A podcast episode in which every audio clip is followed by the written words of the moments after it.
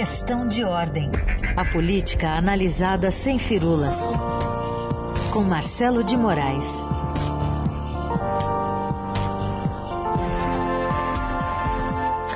Tudo bem, Marcelo? Bom dia. Bom dia, Carol. Bom dia, Raíssa. Bom dia para todo mundo. Bom dia. Será que a gente pode usar uma metáfora para quando dá problema em aplicativo, para dizer que deu pau no PSDB? pois é. É. Você vê, acaba tudo e não acaba essa prévia do PSDB. Eu fui lá no domingo acompanhar a tentativa de prévia. Era uma festa, assim, super bem montada. É, o, o Ulisses Guimarães, que é o centro comercial que tem aqui, é muito grande e geralmente os candidatos têm um pouco de medo de ocupar os principais auditórios porque fica aquele vazio, né? Então você não quer ter aquela impressão, a impressão de que não fez sucesso, de que o negócio está meio esvaziado.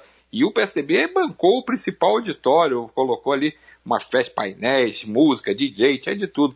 Aí começou a dar o chabu do aplicativo, começou o pessoal a não votar, de repente a festa acabou, meio-dia já estava todo mundo na sede do partido, não teve nem tchau para ninguém, foi assim, ó, tá suspenso. E a confusão até agora, que nós estamos na terça-feira, são 8 e 6 da manhã, não tem ainda sinal de qual vai ser o desfecho das prévias do PSDB. A novela segue hoje, há uma tentativa de, do comando do partido de receber finalmente um parecer da, de quem toma conta do aplicativo, que é a FAURGS, né, que é essa fundação de apoio da Universidade Federal do Rio Grande do Sul, que estava cuidando do aplicativo, dizer se vai ou se não vai, se funciona ou se não funciona, se tem segurança ou não tem segurança. Então isso vai ser feito até hoje, esse foi o prazo limite que o presidente do PSDB, Bruno Araújo, estipulou, mas os candidatos das prévias estão assim, quicando, né, insatisfeitos com a com a, com a situação, porque, Carol e Heisen, tem uma coisa que ficou clara: o PSDB, cada dia que passa sem definir essa situação, ele só se desgasta.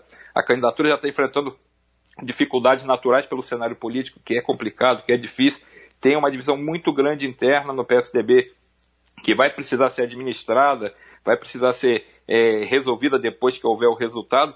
E você está passando, é, para quem está acompanhando é, esse processo das prévias, a sensação de que o partido está bagunçado, que o partido não tem rumo, não consegue arrumar nem seu próprio processo interno. Então você tem à vista um saldo é, de uma política de divisão interna e, além de tudo, uma coisa meio que parece que está perdido o, o, PSDB. Então eles vão tentar hoje é, administrar, os três candidatos devem estar em Brasília daqui a pouco, né, porque tem uma reunião prevista para começar às 11 horas, já tem uma entrevista, mais uma entrevista marcada pelo governador de São Paulo, João Dória, e pelo ex-prefeito de Manaus, Arthur Vigílio, para falar sobre isso. Eduardo Leite estava aqui, não sei se ele chegou a ir embora ou se ele já voltou, mas ele passou o dia ontem aqui em Brasília, deu entrevista também, foi surpreendido com a possibilidade de um acordo. Então, está tudo tão mal parado, Carol Heissen, que isso aí não tem como não ter um, um, um prejuízo para a imagem do partido, só se fala que o partido está realmente desgastado com essa situação. Muito bem. Tucanos vão ter que ser muito aplicados, né, para resolver essa, essa crise depois que acontecer tudo, resolverem aí o problema. O... Pois é, Raíssa, e só, uhum. só para amarrar o, finalzinho, num cenário de terceira via super é, dividido, né? Então, assim, uhum. Em vez de estar com o bloco na rua desde domingo, tipo assim, o candidato está na rua, o nosso candidato é esse, e aí vai disputar Isso. voto, que é, o que, que é o que se propõe numa eleição, você acaba tendo que ficar disputando internamente, prolongando uma agonia e não vai para não vai para a campanha, que é o que se espera desse candidato. Então, o partido está jogando contra si. É isso. Oh, tem outro assunto que está muito no noticiário e não sai, que é o Auxílio Brasil. O deputado Marcelo Aro deu uma mexida lá no, no texto, a gente falou mais cedo. Agora ele propõe incluir uma correção do benefício pela inflação, uma correção automática. E o que, que você diz sobre essas propostas? O que, que pode mudar no novo Auxílio Brasil que acabou de ser criado? Pois é, é, é, muito importante essa, essa mexida que o, o relator está propondo, o deputado Marcelo Ara, que é do PP, ele é do PP de Minas, ou seja, é um partido que faz parte da base do governo, porque a proposta que ele faz, e que tem uma entrevista muito boa da nossa colega Adriana Fernandes no Estadão, em que ele, ele simplesmente dá uma, uma, uma, incomodada na equipe econômica do governo com as propostas que ele faz para a medida provisória do Auxílio Brasil. Porque ele bota, em primeiro lugar, a correção do benefício pela inflação. E isso aí é para quem tem que pagar no final lá a conta, que é o caso da equipe econômica, já estão de cabelo em pé porque vai precisar, o gasto vai aumentar. Só que é, é uma justiça social, é o que se espera de um programa que tem a finalidade de beneficiar pessoas que estão é, desvalidas, que estão em estado de fragilidade, de vulnerabilidade, que você não tenha a, a, não perca o valor desse benefício porque a inflação está aí. Só que por, justamente pela inflação estar tá aí, está alta e chegando na casa dos dois dígitos, imagina a correção que vai ser, ter que ser feita sempre quando é, o número da inflação. Então, digamos que seja 10% a inflação, joga 10% de reajuste no ano. Então, para fechar a, a, despesa que você calculava inicialmente para bancar o Auxílio Brasil, e que ninguém se iluda, o Auxílio Brasil está sendo construído como um projeto para o governo Bolsonaro tentar se reeleger. Ele está sendo feito com uma finalidade eleitoral. Ele é importante, ele é necessário, por, justamente por conta desse, eh, desse, dessa fragilidade que as camadas mais pobres estão enfrentando, por conta dessa vulnerabilidade das pessoas eh, mais prejudicadas com, a, com, o aumento da pobreza, ele é necessário. Mas a conta não era que o governo estava imaginando. O governo imaginava que ia dar o auxílio de 400 reais e vambora e fica por, e, nessa história e o outro auxílio que é esse do Auxílio Brasil, seria uma coisa que você ia regulando mais ou menos ali conforme a necessidade. Mas é, tem uma finalidade eleitoral, mas esse gasto não estava no, no, plano do governo. E além de tudo, tem uma outra questão que o relator Marcelo Aro Marcelo está colocando, que é essa proibição das filas. O que, que é a fila? Tem gente que tem direito ao benefício, mas acaba não sendo atendido, vai acumulando, porque o governo não fez lá a previsão para ele, ou não quer pagar agora, quer pagar depois, se o gasto aumenta muito com essa regra nova, se for aprovada a medida provisória desse jeito como o relator está propondo, é, o benefício passa a ser automático. Então, se o sujeito tem direito, ele passa automaticamente a receber. Então, se aumenta também mais despesa. Então, acho que vai ter uma depuração muito grande nessa discussão ainda da MP que está sendo prevista para votar ou hoje ou amanhã e precisa ser votada depois no Senado. Tanto que o relator já fez um aceno incluindo emendas ali que são propostas feitas pelo senador Tasso de Areissati, justamente já de olho numa tentativa de aprovação no Senado desse relatório. É um avanço social, sem dúvida, essa proposta, que vai realmente você dar mais proteção para o beneficiado, mas a equipe econômica está lá, é, botando lá, gastando conta lá, fazendo papel, pegando papel, lápis, caneta para tentar fazer as contas para ver como é que vai pagar isso. Então, há uma, talvez o governo se, acabe se posicionando de forma a derrubar alguma dessas medidas, algum desses pontos na medida provisória, justamente esse ponto central que é o aumento, a, a correção pela inflação. E nesse caso, Marcelo, é um uso também, então, é, dos né, da oposição do governo de fazer, então, esse mesmo discurso que o governo está fazendo. Ah, é uma discussão social, as pessoas estão precisando desse dinheiro, e aí tentando empurrar a PEC do, dos precatórios nessa discussão como algo, então, que, olha, a gente é, é bonzinho, a gente quer ajudar as pessoas nessa época de crise.